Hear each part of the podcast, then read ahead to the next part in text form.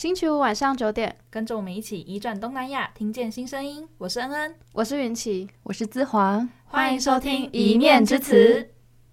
那很开心，上一集作为来宾跟大家一起讨论了新住民作为家庭照顾者的样貌还有经验。那在这一集，我们重点一样也会跟照顾有点相关。那主要焦点是在在台湾的外籍看护工。那现在其实除了由家人去承担家庭照顾的角色之外，又有越来越多家庭在有照顾需求的时候会选择聘请外籍看护工。那至于他们在台湾从事家庭照顾工作又会是什么样子呢？和产业移工又有什么区别？那要特别是在说，其实。呃，外籍看护工他们其实是不受劳基法的保障的。那在这样的情况下，他们又应该如何争取自身的权益呢？那因此，我们今天邀请到了桃园市家庭看护工职业工会的黄志华秘书长，来跟我们一起聊聊看护工工会的运作，还有实务现场看护工可能面临的种种议题。那我们欢迎志华，欢迎志华，Hello。好，首先呢，就想先请志华跟各位听众朋友做个简单的自我介绍，就可能姓名啊、身份背景啊、职业这样子。嗯，好的。那各位听众朋友，大家好，我是姿华。那我是在桃园家庭看护工工会担任秘书长。我我自己本身是大学毕业后开始从事就是劳工的服务工作，然后在二零一五年开始，呃，就是协助移工的安置工作。那二零一六年，我就跟一群在台湾的家庭看护移工一起组织了这个工会。对，那我们这个工会呢，目前我们在做的工作就是在做对这些家庭看护移工做劳工教育训练，然后有一些个案救援，然后做直接聘雇专案，那当然也做一些政策的倡议。对，那也想要接续问一下，说，呃，芝华是在什么样的契机之下成为呃桃园市家庭看看看护工工会的秘书长？因为因为这个工会它其实是以看护工为主体。也想再问一下说，就如果今天一群义工要在台湾成立工会的话，可能会面临到什么样的困难？嗯嗯，我觉得这个提问蛮有意思。就是首先我要说，就是在台湾任何的工人，嗯，不论是本籍或外籍，其实组织工会都不是太容易的事情。对，因为其实要说服大家相信团结，呃，才是力量嘛。嗯、那这个说的很容易，但做起来其实没有那么容易。那可是我当初为什么我们会成立这样一个工会？主要是因为我们当时本来是我本来是在安置中心工作，那我们协助的就是一些遇到呃一些雇主违法或呃其他问题的个案，那经由政府的同意来安置。那我们就发现说，诶，安置之后他。呃，短期的休息之后出去，他仍然要面临这个其实不是很友善的一个劳动条件的环境。那我就当，然后我们就当中就遇到一些几位看护工，他们其实很有自动自发去想要去多了解，诶，是什么政策造成他们这样子的处境？对，那就是认识了一些这样的看护工，那我也发现，诶，他们非常有能动性，就是他们比如说他们。呃，就是这些看护工他们可能就会主动呃来讨论说，诶，我们现在我们的中介费被超收，那我们可以怎么样去处理？透过什么管道可以去呃要求中介还钱？对，他们很主动的去做了一些呃这样子的讨论，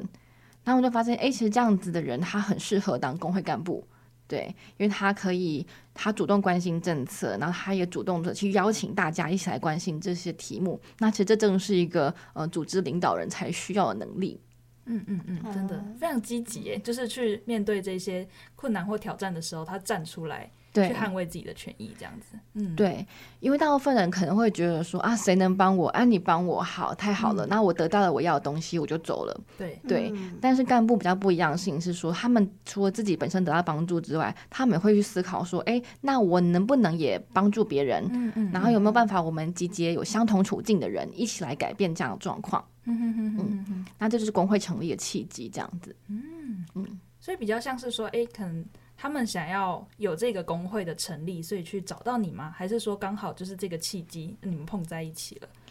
嗯，比较是说，因为我们本来就有在做呃工会的筹组跟协助，嗯，对。嗯、那所以遇到这群人之后，我们就有点像是，哎、嗯，那我们就一拍即合，嗯、对。那当然也是当时的组织很协助，我们就呃一起向桃园劳工局来做登记，这样子。哦，哎、嗯，那真的是一个很棒的契机耶。对啊，对。那这样子，就是目前。工会里面是除了志华之外，还有其他的台湾干部吗？我们工会的话，干部都是呃以菲律宾籍的家庭看护工为主，对，那呃台湾人的话，就是目前就是我一位，然后另外一位是行政人员。哦，对，那会不会多数的可能，比如说对外的联系，可能会是你这边负责处理的嘛？就是工会的部分。因为其实工会有蛮多的不同的面向，嗯，对，其实比如说，呃，组织工作要面对会员啊，一定是我们的干部，他们用自己的母语来，就是移工了解的语言，然后比较更顺畅，对。那我们担负工作可能是比较是面对台湾社会，嗯哼哼哼，对，哦，对，对台湾社会，嗯，确实，因为在很多议题上面，其实都是跟这些，比如说政策法规上去碰撞，或是去做讨论这样子，对。因为这也提到说，其实我们台湾政府有非常多的政策，他在公布的时候，他不会用移工母语去公布。对，确实，对，所以常常我们就哎，这个有新的政策，然后赶快开会来跟大家说，哎，有这件事情，然后那你们怎么想？然后你们觉得这个会不会发生什么问题？这样。嗯哼哼。所以你同时是一个对外的管道，同时是一个把资讯带回来的那个管道。对。哦，其实蛮不容易的。对啊，对啊，真的。因为就变成说，其实很多讯息可能要透过你。可能去传输给他们，就告诉他们，他们比较容易知道。因为据我所知，就是我觉得台湾政府跟法规有时候在公布、颁布新的政策或是命令的时候，其实管道也不会到非常多嘛。就是对，就是可能都是要有一个人去在当中传递那个，特别去找，或者特别去跟进某一些东西，嗯，才会比较容易找得到这样子。了解。诶，那我们接下来就想要继续，就是刚刚有提到了说成立的部分嘛，所以我们接下来想要知道说，那成立之后，就是你们到目前为止，就是曾经或是正在救援的一些个案，或是处理的类型，就是可能包含哪些，可以跟听众朋友们分享一下，这样子。嗯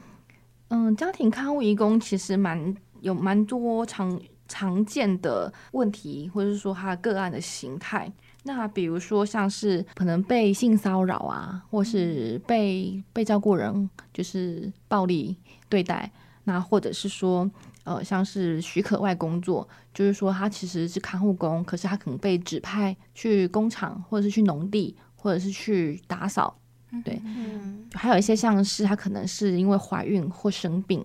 他可能呃，雇主不让他就是请假嘛，对，不让他请产假或不让他请病假，这些都是我们劳工本来应该有的权益。对，但是可能家庭看护因为雇主就是因为需要有人照顾病人，他才聘雇这个家庭看护工嘛。那所以加上如果看护工他有一个很长的时间没办法工作，生病或者怀孕的时候，他就很可能他的雇主就会采取一些就要求他离开的手段。嗯嗯对，所以我们的呃个案的类型大概这些算是大宗啦。嗯，对，那比较多也要比较少涉及犯罪的话，比如像是强暴啊，或者是说就是真的是有暴力殴打虐待的状况，反而是比较少。因为我相信绝大多数台湾人其实不会刻意的去对义工施暴。嗯嗯，对，我觉得比较多的状况可能会是在于说，这个该怎么讲？其实我们刚才提到的也算是有。违法啦，但是他可能是，嗯，绝大多数来说，我觉得义工他想要的，他都是，嗯，他会比较是他该怎么说？就我觉得，多大绝大多数义工他们来询问我们的时候，他带来的问题，可能就无法成为个案，可是是我们觉得很无奈无法解决问题，比如模糊地带吗？还是说对，可能可是更模糊地带，还没有那么明确的谁对谁错的问题，嗯嗯，对，像是说，哎，我的雇主不让我放假。因为他真的没有违法，嗯哼哼，对，或者是说，其实我呃，我的先生在高雄工作，那我现在在台北，我们如果假日要相聚很困难，我希望可以转调到高雄工作啊，对，或者是说有更好的工作，嗯、呃，有别，我听说别人有个雇主他要出一个月三万块钱聘雇个看护工，我就很心动，我想去。但是我可能没办法自由转换雇主，嗯嗯嗯，对，所以我觉得形态是很多样，有一些确实它是，嗯呃，雇主有一些明确的呃违法的作为，那有一些他可能主要是说，在这个政策框架下面，他被剥夺他的权利，那他来找我们求助，嗯哼哼哼哼，对，了解。我觉得刚刚子华提到，就是我自己觉得啦，就是因为我们家也有请看护，然后我自己体认是觉得说，当家从一个比较私领域的地方变成是一个。看护工他工作的场所，就是变成职场的时候，那个当中的张力其实还蛮微妙的。虽然我自己可能比较是照顾者的子女，就是从旁协助而已，不会直接参与到整个照顾的或是整个呃协助看护工进行照护工作的整个过程，但是在当中就会很微妙，或者是说听到看护工会像我之前我们家之前的那一位看护，他现在在恒春工作了这样子。对，他之前在我们家的时候，他就有跟我们聊天，他叫阿雅，然后他就有跟我们聊天，分享到说他之前他说他觉得我们家对他很好，他之前有遇过就是雇主会就是打他，就是不听话就打他，或是上班的时候划手机他就打他。对，所以我就觉得。呃，其实真的看护在家庭当中工作的时候，比如说刚刚提到可能性骚扰或是家暴这些，可能跟家人关系也会是一个张力。像我自己观察，我也会觉得，好像看护跟我妈妈，就是可能同样身为女性，在家庭当中也会，就是我妈妈跟我爸也会有另外一种张力，是关于夫妻之间关系的那一种张力，嗯，就也很很难去诉说啦，就也不太会好像提出来讲或什么。但是当家变成一个职业场所的时候，然后呃，看护也是女性进来的时候，我妈妈的那个女性的角色好像就会有一点被威胁吗？哦、或者说就是他会觉得被威胁的那种感觉。嗯，哦，这个我觉得也很有趣，这也蛮符合我们在工会里面在讨论说，诶，照顾他是不是一个性别议题？嗯，就我们也在讨论这个问题嘛，嗯、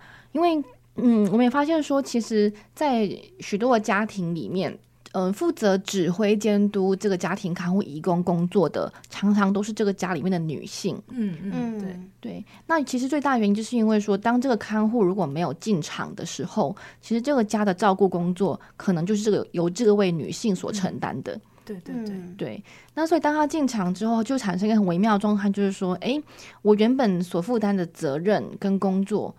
被取代了。嗯，那可是我其实本来是无给职啊，我的照护工作本来是没有价值的，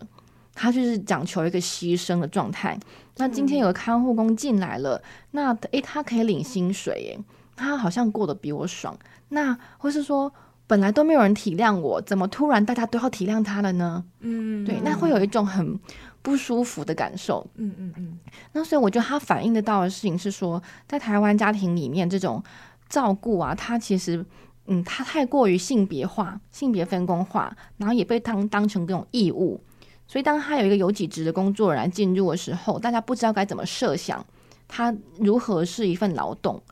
对对，但是如果他是一份劳动，他就应该有一个呃工资的下限，然后工时的上限、休息时间的安排。对于这个老公，他应该要怎么样有一个以属于劳动的一种安排？可是我们反而会期待说，哦，他我们希望他像家人一样，就是有一种牺牲奉献的精神，无私的感觉。对对对，对，嗯，所以这也是我觉得家庭看护工他在嗯、呃、谈论他的权益的时候，常常会面临的一个问题。对，他可能会变成一种，我们常常就会说，哎，他其实是一种家内女性的战争。对，我真的是完全有感受到我妈跟看护的战争。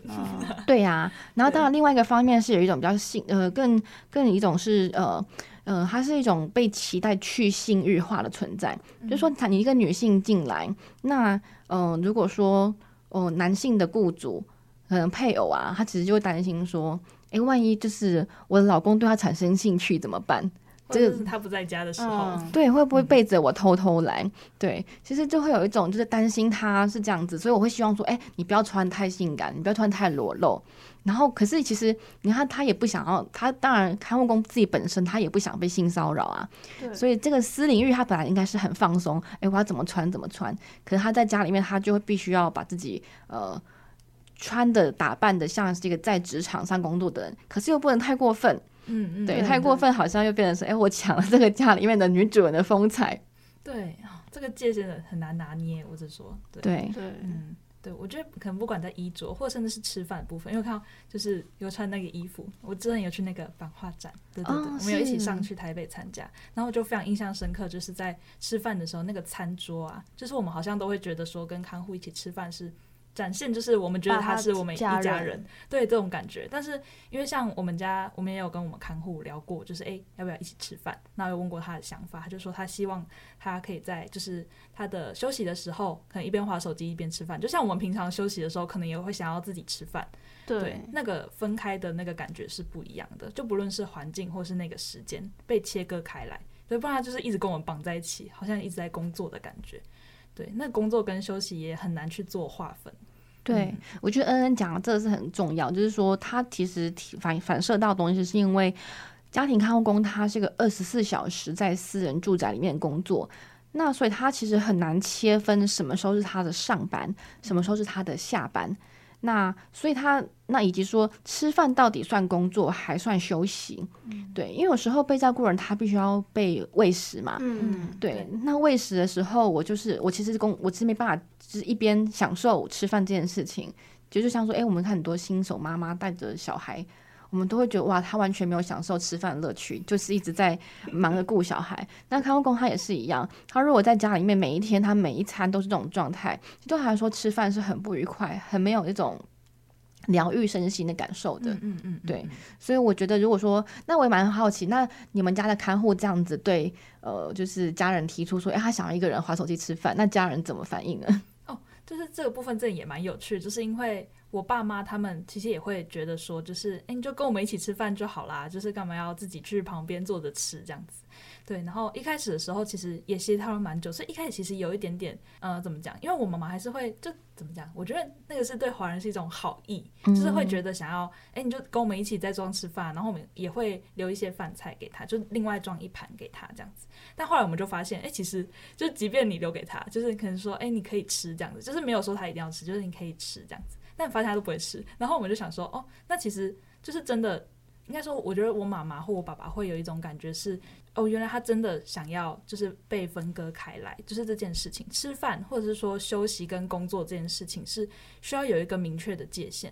因为我们也发现说，就是让我们小孩自己观察，因为我觉得从小孩的立场去做一个中间协调角色，其实也蛮重要，是因为，嗯、我觉得爸妈那个时候可能比较不会。接触到这么多关于这个议题，或者是说真的了解说看护的想法到底是怎么样子，就没有透过这个这些管道或资讯啦。对，所以其实蛮多是透过我们中间去也在跟他讲说，诶，对，阿雅就是希望可以自己吃饭啊、休息啊。加上我们有发现，就其实他吃饭的时候会跟家人视讯，就他如果跟我们在同一个餐桌的话，其实对他来说也。可能也不是那么好一个，虽然我们也听不太懂，就是印尼语，嗯、对，但是可能对他来说也不是一个那么好放松或是跟家人聊天相处的一个空间，这样子，就是慢慢去协调，才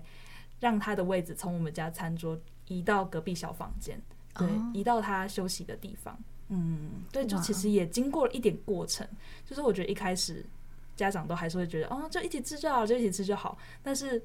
可能对我们来说的好意，对他们来说反而是把工作是又再跟休闲继续绑在一起。嗯，嗯对我自己的观察啦。嗯、哇，那你的家人也很能够体谅哎，因为其实我想一开始这种感受会蛮多人会觉得蛮受伤的。嗯，对啊，对，我觉得多多少少，但是对，因为我们家是。爸妈，然后有三个小孩，就可能我人数上，他们可能也觉得哦，好，就就听我们说的这样子。嗯嗯嗯嗯嗯，等于是说愿意用另外一个角度去理解这个议题，而不是因为我相我相信蛮多家庭在这种时候，他都会去说，哎，你是不是挑食，或是你不是你不喜欢我煮的东西？嗯嗯嗯。那对煮饭来说，可能会是种否定。那或者是说，会觉得说，啊啊，跟我们同桌吃饭，我们对你很坏吗？为什么这么这么有压力呢？对，我相信很多时候那个界限，它就是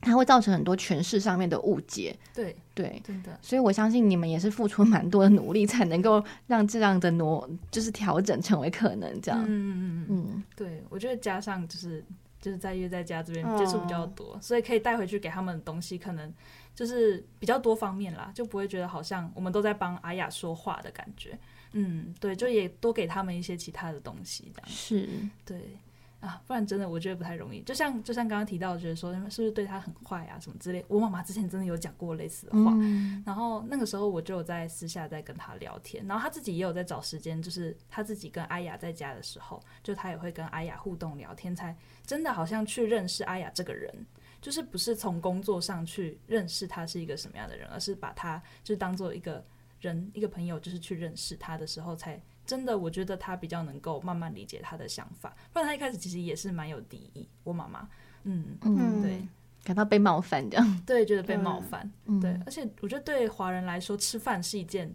蛮重要的事情嘛，就是在关系就是一定要大家有种大家一定要聚在一起的那种感觉，嗯嗯嗯，对，会有这种压力吗？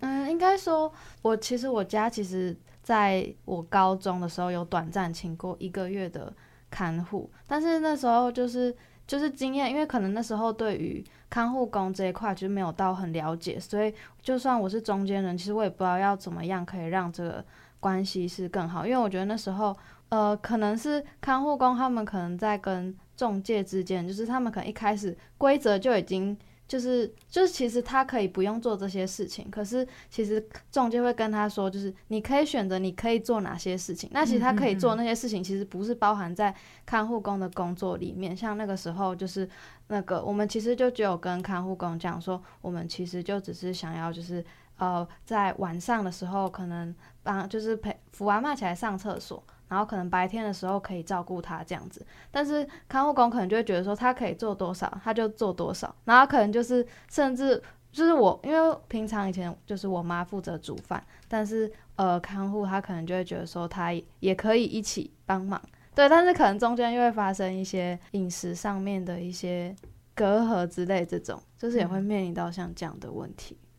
嗯。对，说到这个，我想要分享，就是我们家那时候其实有，就是因为我爸爸那边，就是我爸是就是请看护雇主这样子，然后他们那个时候，因为我爸有三个兄弟姐妹，所以他们那时候就在家庭群组有一个有一段选看护的过程，嗯，就是有面试的影片啊，然后还有履历啊、介绍啊，然后在履历上面就会发现一些蛮有趣的事情，就比如说就是。同桌吃饭，或者是说你可以，他刚刚提到就是你可以做的事情，然后你就会发现大部分看护就是煮饭、洗衣、打扫，就是那些家事其实通通都是在打勾、打勾、打勾的范围内这样子。对，所以其实蛮微妙，是像我们家是，我们家的部分比较不是在煮饭，我们家的部分是折衣服。嗯跟洗衣服这部分，因为就是有点类似，我觉得煮饭可能大家会有自己的习惯，大家折衣服或晒衣服可能也会有自己的小习惯，然后大家的习惯就会有一点不一样，所以蛮微妙的是，就是我们家那个时候也是跟阿雅沟通蛮久，是哎，就是你做照护的部分就好了，就是这些就是我们来做，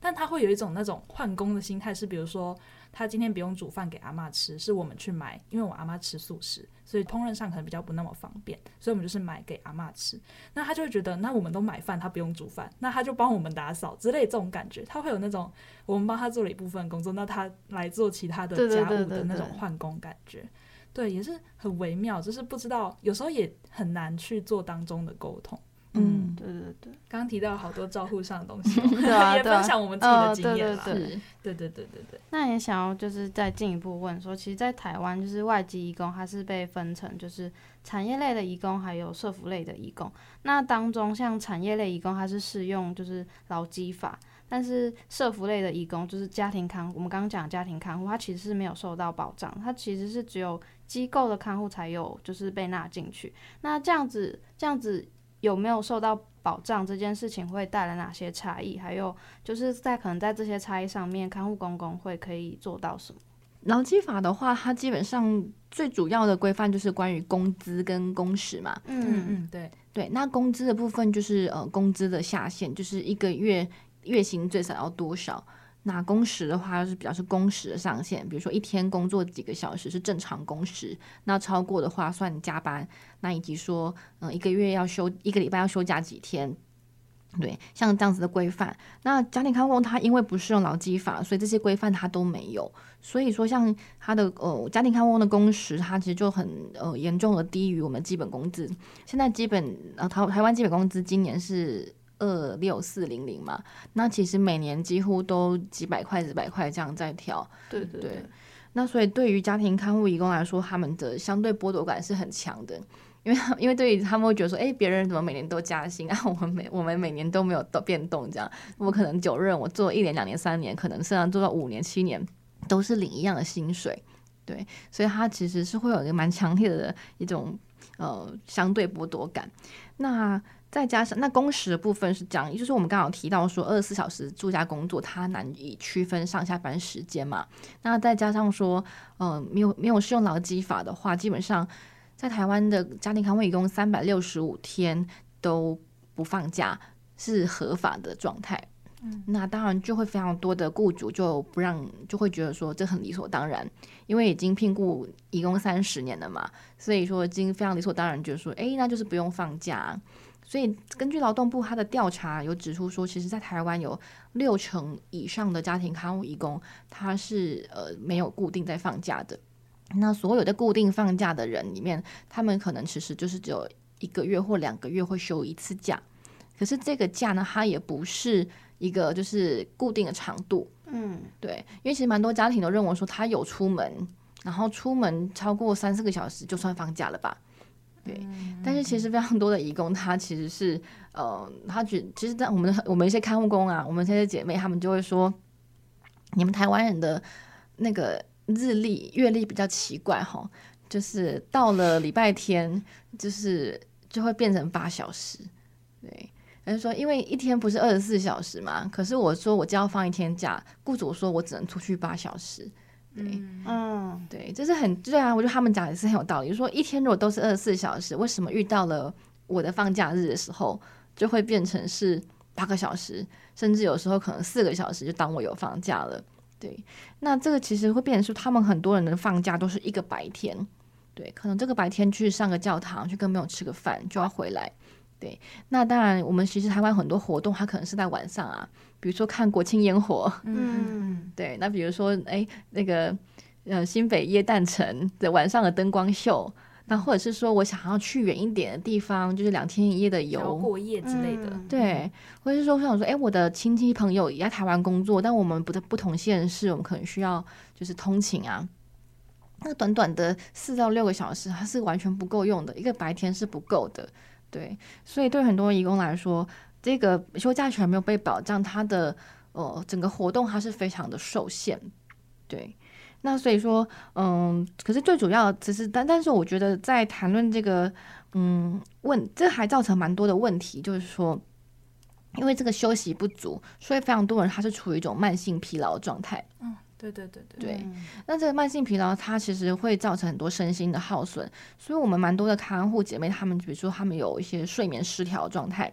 那睡眠失调怎么来的？可能就是因为很多家庭它其实是没有提供家庭看护工一个自己的房间，嗯，常常安排是睡在同一个房间里面，对，因为晚上可能长辈要起来上厕所，就会需要搀扶嘛，对，那所以这种状态下，他的晚上他是要很警醒的。他是没有办法真的完全陷入熟睡，那久了之后，他也会发现说：“哎，我其实没办法熟睡，所以我身心状态很难真的恢复。”所以很多看护工他们说：“我其实想要就是争取这个休假权，对我来说就是不外乎就是我想要好好的睡上一觉。”嗯嗯嗯，对，在一个只有我自己的空间里面，好好的睡上一觉，这样子。对，这真的很重要。觉得睡觉也是，就是很，就是真的是很重要的休息。就是能够真的从工作当中去做恢复，真的是要好好睡觉。因为你如果没有好好睡觉的话，其实酸痛啊，或是你平常搀扶，或者是假设要复健的话，那些其实都很耗损，就是体力或是对肌肉上酸痛，真的都会蛮影响的。是，嗯、然后所以嗯，所以我们工会如果说，哎，你刚刚问到我们能够做到什么嘛？那我们就会在尽量协助他们。是如果在上工前，就今天他们。嗯，在台湾可能转换雇主的时候，那我们就会尽量的协助他们在跟新雇主签约之前，就先谈好他们劳动条件，包括说，嗯，薪资是多少，呃，一个月还会有保障休假几天，就这几天他是不加班的，因为其实你其实其实逻辑是这样子，就是，嗯，家庭看护工每一个看护工他都是七休一，所以原则上其实每个礼拜天都是家庭看护义工的休假日。那只是我们习以为常，就是说，那我们就给他一天的工资，嗯，来弥补他没有休假，对。嗯、那这其实理论上，其实以劳基法来说，其实是劳工要加班是要劳工同意。如果我今天老板要我加班，我不同意的话，老板是不能强迫我的，对。对但是因为他们没有劳基法适用，所以他们就会造成说，雇主很容易就会说，哎，我就是不给你放假，嗯，对。那所以，基本上上工前就要先谈好，说好，那老板，我就是要固定每个月，我就是要休足这两整天哦。所以这两整天我是不会加班的。嗯，再来就是说，如果上工之后，基本上我们经常会协助他们说，诶，那你就是要白纸黑字把这个写清楚。那我们上班之后就不尽，不要尽量不要去变动这些约定。对。可是因为法律没有保障嘛，所以雇主真的违约的时候，其实很多时候也很难，真的、嗯、无法可管。对对，完全没办法。就是也像说，其实我们都嗯，应该说，如果这个无法可管状态，有点像是说，如果今天闯红灯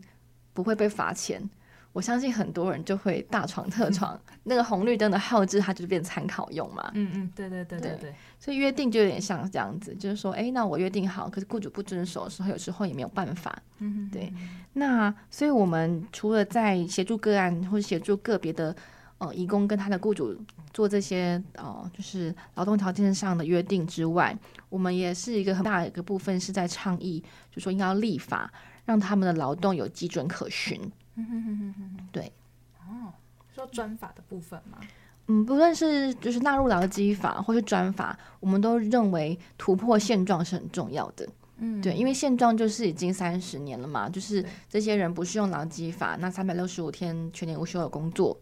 对，那造成非常多的耗损跟问题。那当然，我觉得它也很大一部分造成家里面的女人之间的战争。嗯，对，因为我常常听到说，哎、欸。他如果就是很多的雇主啊，他就会说，如果我今天他放假，我就要牺牲我的假日留下来照顾。嗯，对。那很多，那甚至甚至也有说很多，呃，像各位这样的学生，那我就说，哎，我很同情我家里面这位姐姐，那我可能就跟爸妈说，他放假我来顾。嗯，对。可是这时候妈妈可能就会就会觉得说啊，这样子好像显得我们就是。你就是要逼我就对了，那或者是说，我怎么可以让你牺牲自己？对，我怎么可以让你为了外人牺牲自己？嗯嗯嗯，对对对对，所以很多时候我觉得，就是当我们没有法令的一个基本的基准的时候，它就很容易就是去考验人性嘛。对，但我觉得考验人性久了，其实对大家的感情都是很伤害的。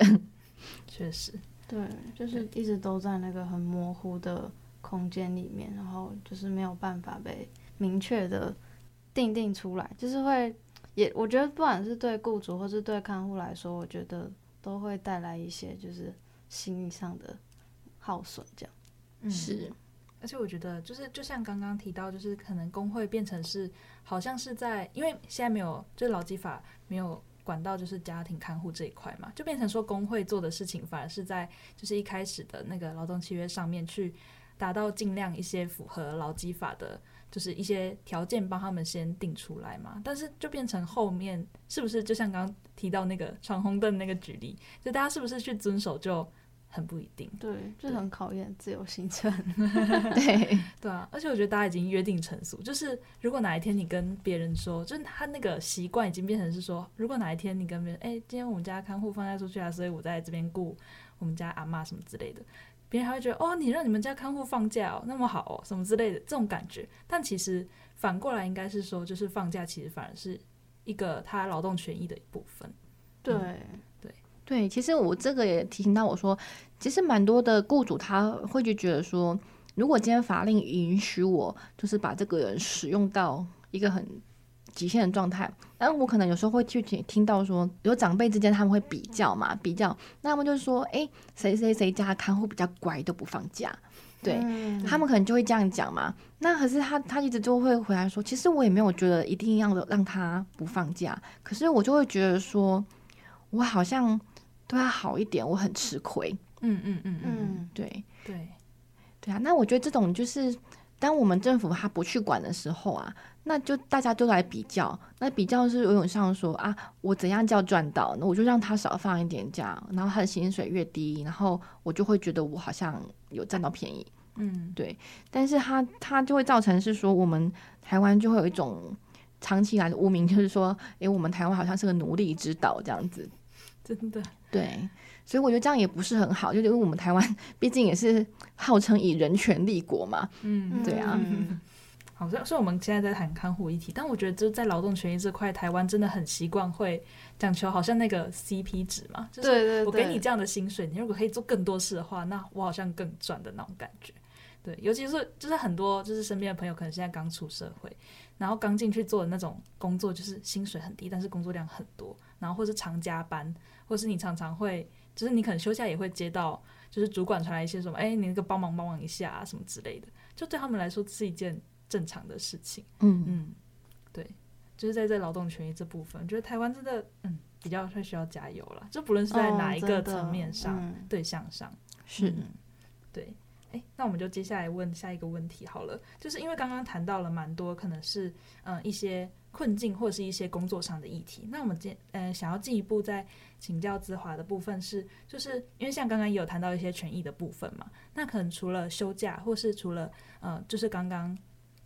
可能有聊到一些吃饭或者是工作之间的界限的话，还有哪一些劳动权益你觉得哎可以特别在看护的这个议题上面被提及的呢？嗯。我这边会想要再聊一下，因为有有点像接续你刚才还讲，就是说，其实雇主剥削员工啊，这个是一种常态，不论移工或者是说台湾劳工，或者说社会新鲜人，常常都会遭遇到的状态。嗯、那可是大家会想说，有时候为什么忍耐？是因为说未来我们看到，就是说，诶，也许雇主觉得我很好，可以升帮我升迁，会帮我加薪等等的，但在大家有没有想过，其实为什么在台湾的家庭看护义工这么辛苦的工作状态下，你却很少听到他们可以被加薪？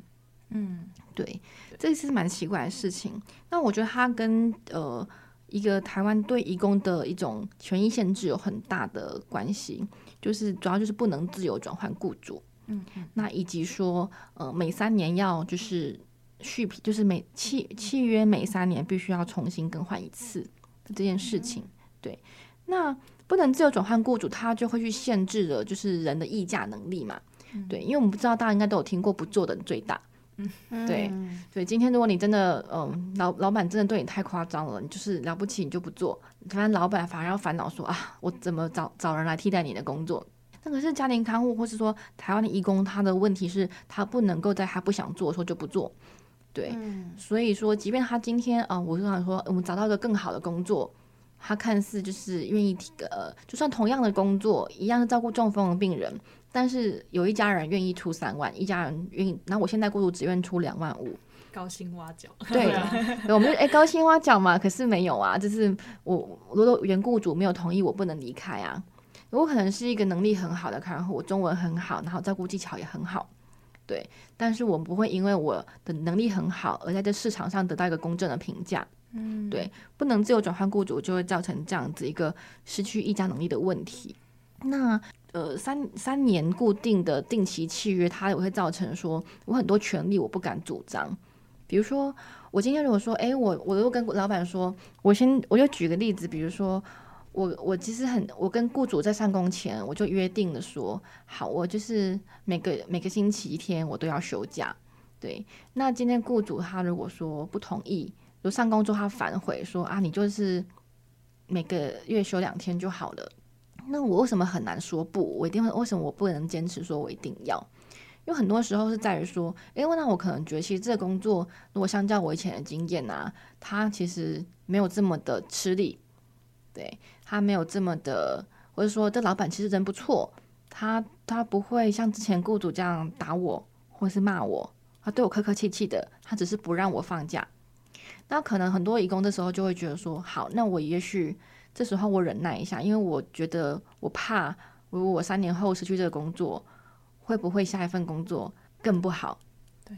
对，有可能，嗯，对啊，可能的，对，所以有时候你就为了要维持这个工作，你会愿意再退让，再退让，所以有时候是说你不能自由转换雇主，会造成你不能追求更好的工作，那你三年一约，你会怕失去现有的还能接受的工作。所以我觉得都会让移工在所谓的选择上面有很多的受限，跟他的在劳动条件上有非常多的退让。对，我觉得就是刚刚讲到的，让我想到之前跟阿雅聊天的时候，然后他就有提到说，就是他之前可能有工作过，就是。可能会打人的雇主，或者是一些很轻松的雇主，就是他可能只要他去做家家务事就好了，甚至不用到照顾，嗯、就他只要去煮饭、洗衣、打扫就好。然后他每天可以睡饱饱的，然后再起床，然后再煮饭、洗衣、打扫，这样就是每一天这样子。所以我刚刚刚讲的，就我就想到说，哎，对，就真的其实有点像我们可能出去第一份工作的时候，你可能会觉得，好，这份工作。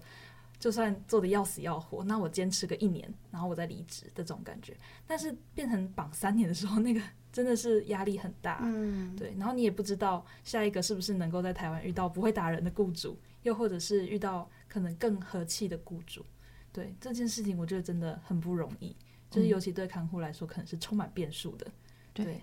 对，就感觉那个不确定性是很大。因为如果你是到一个公司的话，就是你可以跟别人打听说这跟公司的评价怎么样。可是你今天是进到一个个别的家庭，那你其实就是你就进到里面，你才会知道说，那你会受到的待遇会是什么样子。对，然后等到你进去的时候，反悔已经来不及了。对，所以你已经踏进去了，签下去了。对，啊、哦，真的很不容易。对，所以我觉得刚刚谈到劳动权益的部分，就是真的在看护这块，嗯，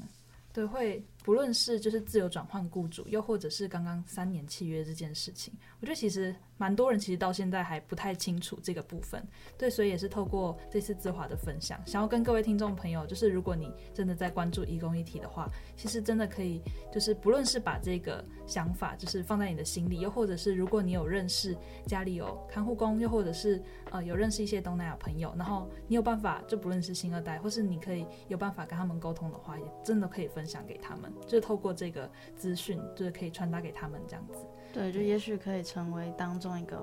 沟通的桥梁这样子。对，或许也可以是很大的帮助啊。对啊，对对对。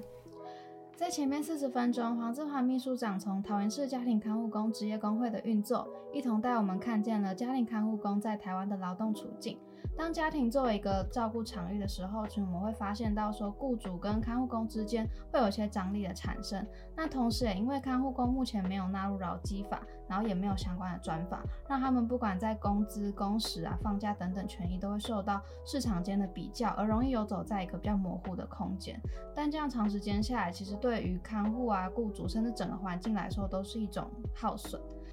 相信听到这里的听众朋友们都稍微对于看护工在台湾的处境有一些认识跟了解。那如果自己家里有聘请或是有认识看护工的话，真的都欢迎大家把这一集听到的内容分享给身边的亲朋好友哦。